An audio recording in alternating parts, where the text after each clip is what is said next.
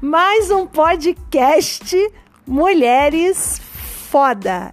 E hoje nós estamos com uma convidada super especial, Luísa Elizabeth. Luísa é uma escritora, escritora, autora do livro Eu e Ela Crônicas. Luísa é professora de inglês, terapeuta e tem uma história super bacana de superação para contar para gente. Além disso, Luísa é praticante de meditação há mais de 20 anos. Mais de 30, gente, não é 20 não. mais de 30 anos. E a meditação ao longo desses anos todos foi grande companheira dos altos e baixos que a Luísa teve. E aí, Luísa, conta um pouquinho pra gente essa sua história lá desde o início, como é que começou a sua história. É, você é professora de inglês e você começou a trabalhar é, no curso, como é que foi? É, eu comecei, eu terminei o segundo grau na época, né? Eu era normalista, hoje não existe mais isso. E depois eu tinha, eu fui fazer faculdade de biologia. Aham. Aí fiz biologia, mas eu já cursava inglês. E nesse meio tempo que eu estou fazendo biologia, estou cursando biologia, o diretor da escola de inglês me convidou para trabalhar com ele. E eu trabalhei lá por 10 anos, Uhum. até que eu resolvi, como quase todo brasileiro, a ter o meu próprio negócio. Foi empreender. É, e como era uma franquia, eu trabalhava para uma franquia de inglês, eu fiz uma pesquisa no interior de São Paulo e resolvi abrir uma franquia no interior de São Paulo, na cidade de Jales, Uhum. que faz divisa com Mato Grosso, com Minas, Uhum. Com Goiás, enfim, é lá na pontinha da pontinha da pontinha. E durante 30 anos eu dirigi, comecei com uma escola na cidade de Jales e depois fui espalhando uns tentáculos Uhum. de outras franquias pela região, em outras cidades. E no ano seguinte, quando eu tinha um ano em Jales, eu abri mais uma, no outro ano mais uma, e foi assim até Você ficou em Jales por 30, 30, anos. Foram E- 30 anos. Eu sou de Nova Iguaçu, Aham. fiquei 30 anos em Nova Iguaçu. Aos 30 anos eu me mudei para lá, do interior. E depois de 30 anos eu voltei. E dentro desse período de 30 anos que você ficou lá em Jales, como é que era a sua vida? É, é, e, e, assim, tendo que administrar as escolas, como é que era a sua vida naquela época? Era uma vida muito, era um batidão.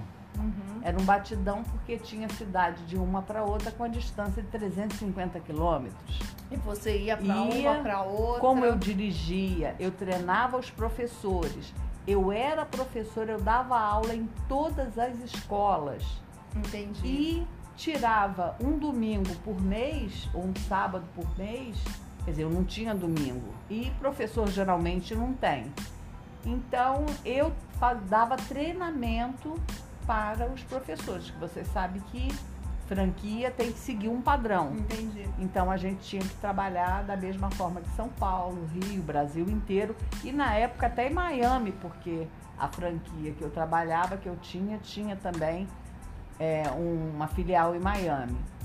E, então era E aí nessa época você era, assim, era ligada já nessa parte de meditação, era ligada na parte de saúde, ou assim, é, o foco era só trabalho, produzir, produzir, produzir. Não, não, não. Eu comecei, na verdade, assim, com essa coisa que o pessoal chama de maluco beleza, né? Aham. É o famoso maluco beleza. Com 15 anos eu já comecei a fazer yoga. Aham. Quando eu mudei para Jales, eu mudei em 85. Uhum. Em 86 eu vim para o Rio a convite de uma amiga minha para conhecer o meu atual guru, Kleber Tani, que foi Aham. que me inseriu, que me ensinou a meditação transcendental. E aí eu comecei a meditar, quer dizer, na verdade já se vão 30 86? e 4, 36 anos. 34? 34, 34 anos. anos. 34 anos meditando, estudando muita meditação, fazendo os residenciais, passando um tempo recluso. Eu sempre gostei dessas coisas, sempre Entendi. estudei muito. E você E tinha, dentro, dentro dessa correria louca que você tinha lá, com essas franquias todas, você tinha esse tempo pra você, você tirava. Isso era sagrado, duas vezes por dia, uma hora de meditação. Isso Legal. era sagrado, sagrado, sagrado. E aí aconteceu dentro desse período aí um, um, um baque bastante grande pra você, que foi a descoberta dos É, eu tinha, eu né? sempre tive, desde, desde muito novinha, desde nova, desde adolescente, eu sempre tive muita dor de cabeça. Aham. E pesquisava, pesquisava e não achava a causa. Até que, com esses aparelhos novos, eu fiz um exame lá em Jales mesmo. E qual foi minha surpresa quando constataram um aneurisma no exame? Aham. Um aneurisma porque eu tinha feito o exame basicão, Entendi. né? Uma tomografia básica. Uhum. Fui para o médico numa cidade maior, em São José do Rio Preto, no, no neuro, né? O Bambambam Bam Bam de lá. Ele me atendeu e falou assim: nem que me pague um milhão, eu coloco a mão na sua cabeça. Eu vou lhe pedir um exame, que eu estou desconfiado de alguma coisa. E o a desconfiança dele foi que, quando o exame que ele pediu voltou, que era um exame mais Aham. mais sério, né? Mais profundo, mais a fundo, mas ele, na verdade, havia cinco aneurismas na minha cabeça. Um já do tamanho de um limão. Olha que louco. E o que, que veio na tua cabeça nesse momento que você descobriu que você tinha uma bomba relógio na cabeça? Sinceramente, Marta, eu não lembro. Muita coisa apagou, eu não lembro. Eu só lembro que ele me mandou para mestre dos mestres em São Paulo, Aham. doutor Evandro Oliveira. E ele me mandou pro doutor Evandro, eu fui, consultei, o doutor Evandro marcou e queria operar. Isso foi, eu tinha chegado, foi em maio, minha mãe tinha morrido em maio. Quando foi em junho, eu descobri os aneurismas. Eu me lembro que quando eu abri o exame, porque eu nunca de- levo o exame para o médico É, sem abrir. É sempre que Eu abri, antes, eu né? me lembro que eu parei o carro perto da Santa Casa, onde eu fui pegar o exame, o resultado, e eu já achei esquisito porque me ligaram do laboratório pedindo para eu pegar o exame. Eu falei assim, tem shit aí. Aham. Aí eu peguei, parei o carro assim perto, abri o exame, quando eu vi lá neurisma, aquilo, me lembrei agora, me deu um negócio assim, mas vamos procurar o médico. E o meu marido me dando maior apoio e tudo tal. E conclusão, vamos operar. Isso foi no ano 2000. Tá, 2000, 2001. tá. 2001. Junho de 2001. Eu me lembro porque eu estava na Europa em maio. Aham. Aí tive que voltar correndo porque a minha mãe Tava doente? tava, ficou doente de repente também e faleceu naquele mesmo mês de Aham. maio. Só esperou eu chegar Aham. e faleceu. E eu peguei. é, ele falou assim: temos que operar imediatamente. Eu falei assim: sim, imediatamente depois do meu aniversário. Porque eu não abro mão de comemorar meu aniversário, já que pode ser o último. Tamanha gravidade. que Era a gravidade. Pra Você tem uma ideia? Todos os médicos da cidade, meus amigos, foram no meu aniversário.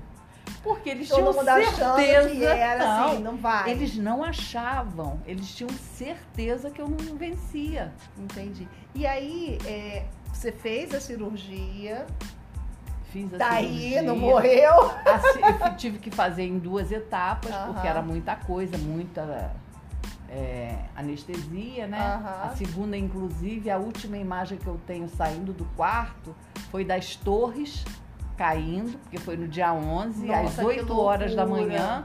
Eu estava saindo 8 e 15 Uhum. quando apareceu a imagem. Então, é, Bom, aí fiz, recuperei, fui recuperando. E aí, a- Mas fiquei à base de muito remédio. e aí como é que fica o, o- o negócio, né? O A- negócio teve que ir para a mão dos filhos. a- Uhum. De filho, de genro.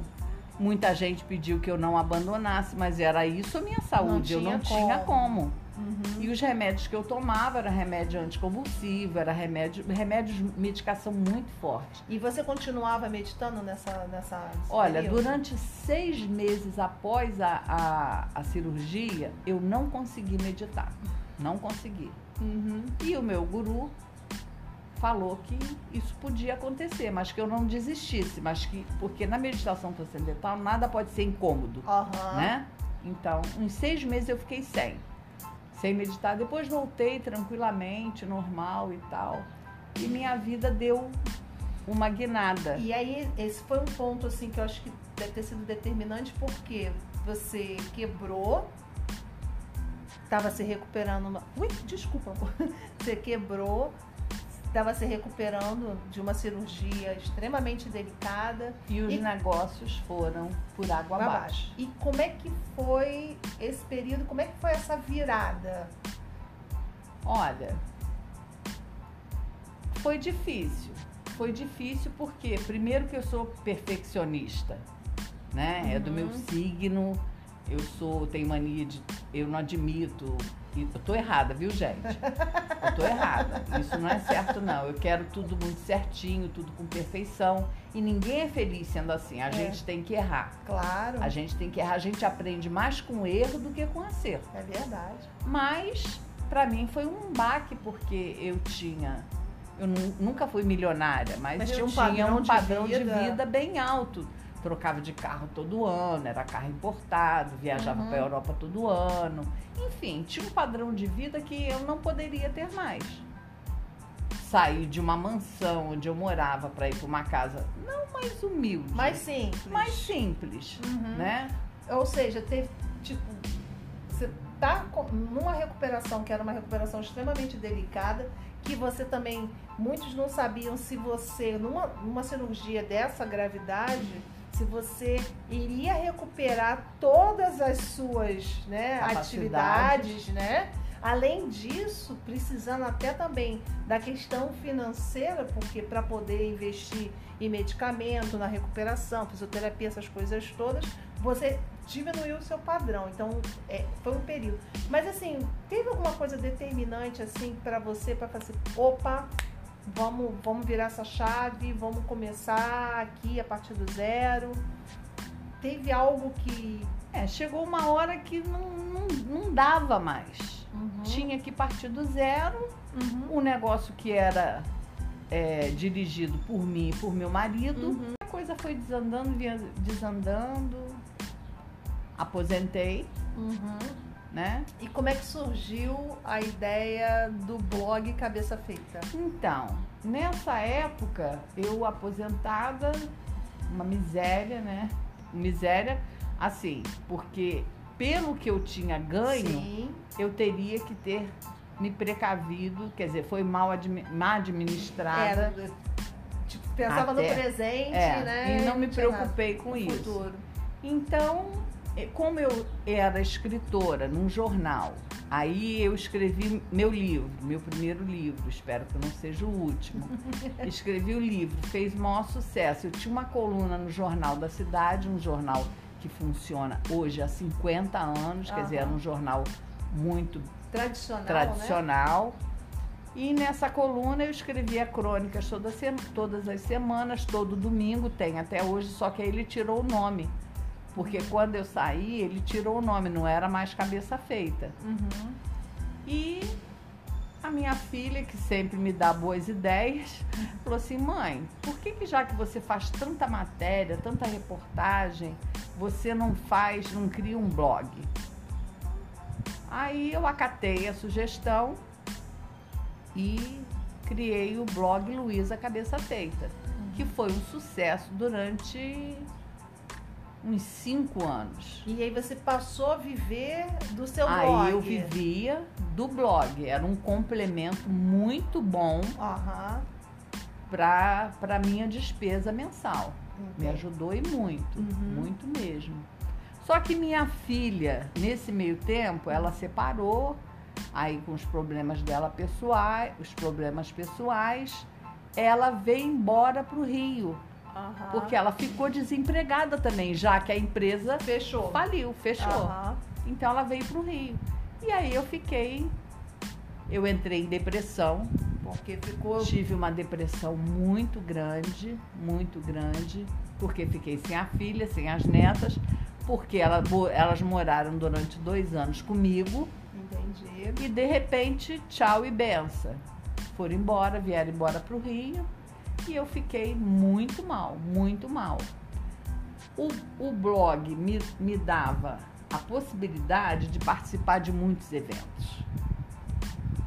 Inaugurações, festas, aniversário, casamento. Uhum. Tudo Luísa Cabeça Feita estava lá. Entendi. Registrando tudo para uhum. quem não tinha sido convidado.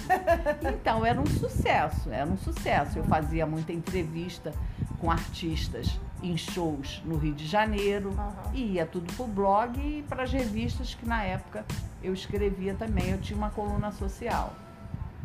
Quando eu quando sua filha veio. Minha filha veio, aí eu fiquei desesperada e com essa, essa facilidade que eu tinha de muitos eventos, uhum. eu comecei a beber muito. Eu comecei a beber muito e como quase todo, vamos dizer assim, 70% dos bariátricos, e eu sou bariátrica, uhum. eu estava virando assim uma alcoólatra, bebendo aí, muito. Acendeu uma luzinha. Aí acendeu uma luzinha, eu já vinha para essa cidade onde eu vivo, em Penedo.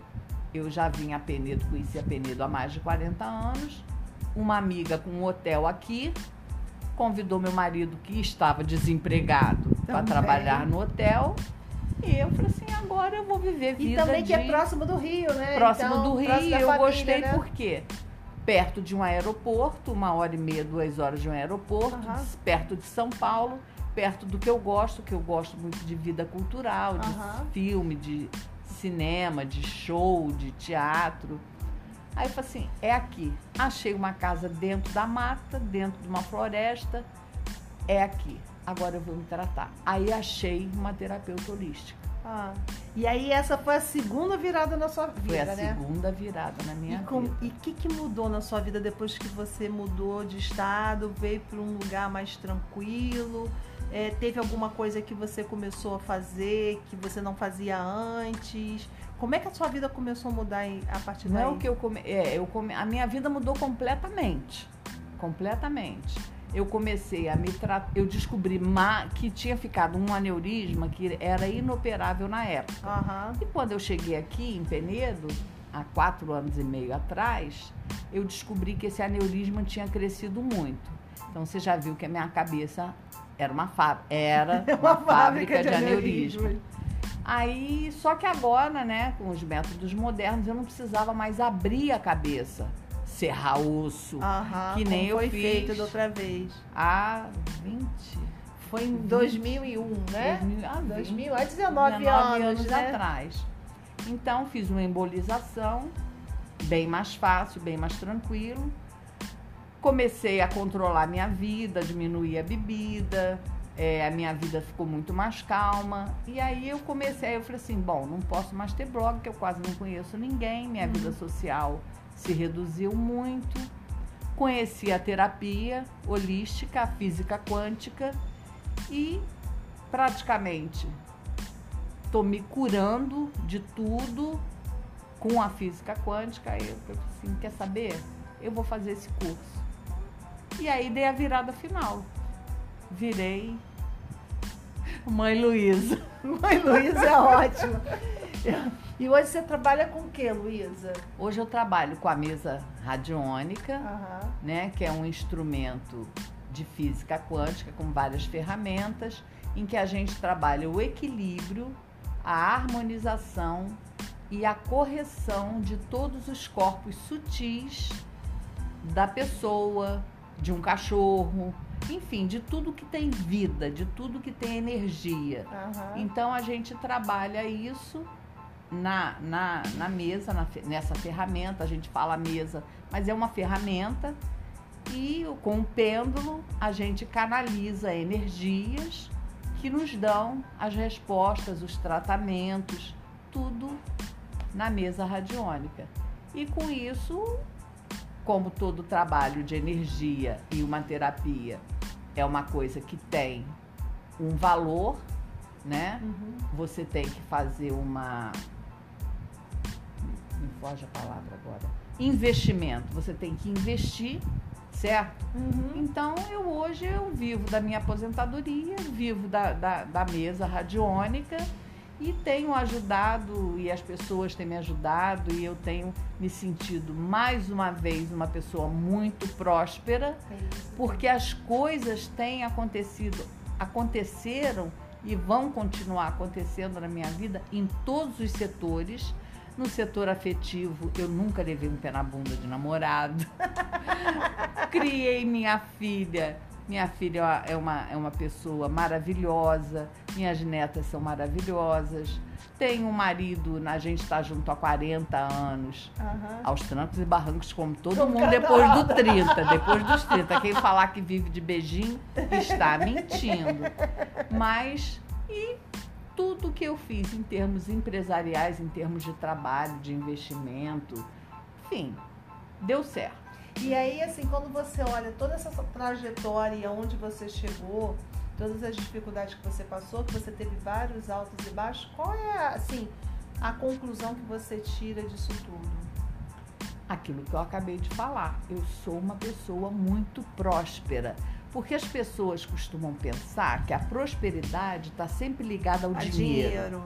Ah, fulana lá, ó, tem uma lancha, tem um barco, tem uma casa, não sei o quê. Eu já tive tudo isso e não era próspera. Era próspera nesse sentido, mas não era em outros. E hoje você se sente mais completa, eu né? me sinto mais completa, porque eu me sinto inteira, eu me sinto o meu interior tem tanto valor quanto o meu relacionamento social, tem tanto valor quanto o dinheiro, enfim, tudo em equilíbrio. Se a pessoa não estiver em equilíbrio e não estiver harmonia em todos os setores da sua vida, ela não é próspera, ela não conhece a prosperidade. É isso que eu acho que hoje, eh, quer dizer, hoje não. Eu estou hoje com 65 anos, eu acho que eu já nasci próspera. Eu nasci, por isso que me deram esse nome, de Elizabeth, que já é nome de rainha, entendeu? E eu sou foda mesmo. Adorei! É isso. Isa, muito bom conversar com você. Assim, eu acho que a tua história, ela, ela, é extremamente Só inspiradora. esqueceram de me dar humildade. Mas assim, a tua história é extremamente. Eu, eu acho assim, a sua história é muito inspiradora, porque muitas vezes a gente acha que a gente está passando por uma dificuldade e que o mundo, como diz Maísa, meu mundo caiu. Mas o mundo às vezes cai, mas a gente consegue. E aí você imagina uma pessoa que teve um diagnóstico de ter cinco aneurismas na cabeça há 20 anos atrás, está aqui contando essa história pra gente, que perdeu tudo e que conseguiu dar a volta por cima e hoje se considera uma pessoa muito mais completa, muito mais feliz. Então, e muito mais feliz que quando eu com- comprava carro todo ano, Então- viajava para tudo quanto é lugar. Hoje eu sou muito mais feliz.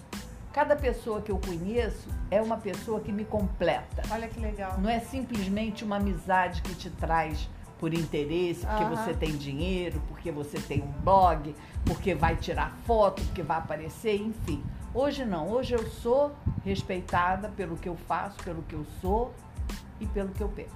Luísa, muito obrigada. E mais uma mulher foda para o nosso podcast. Sucesso nessas mulheres foda que vem por aí.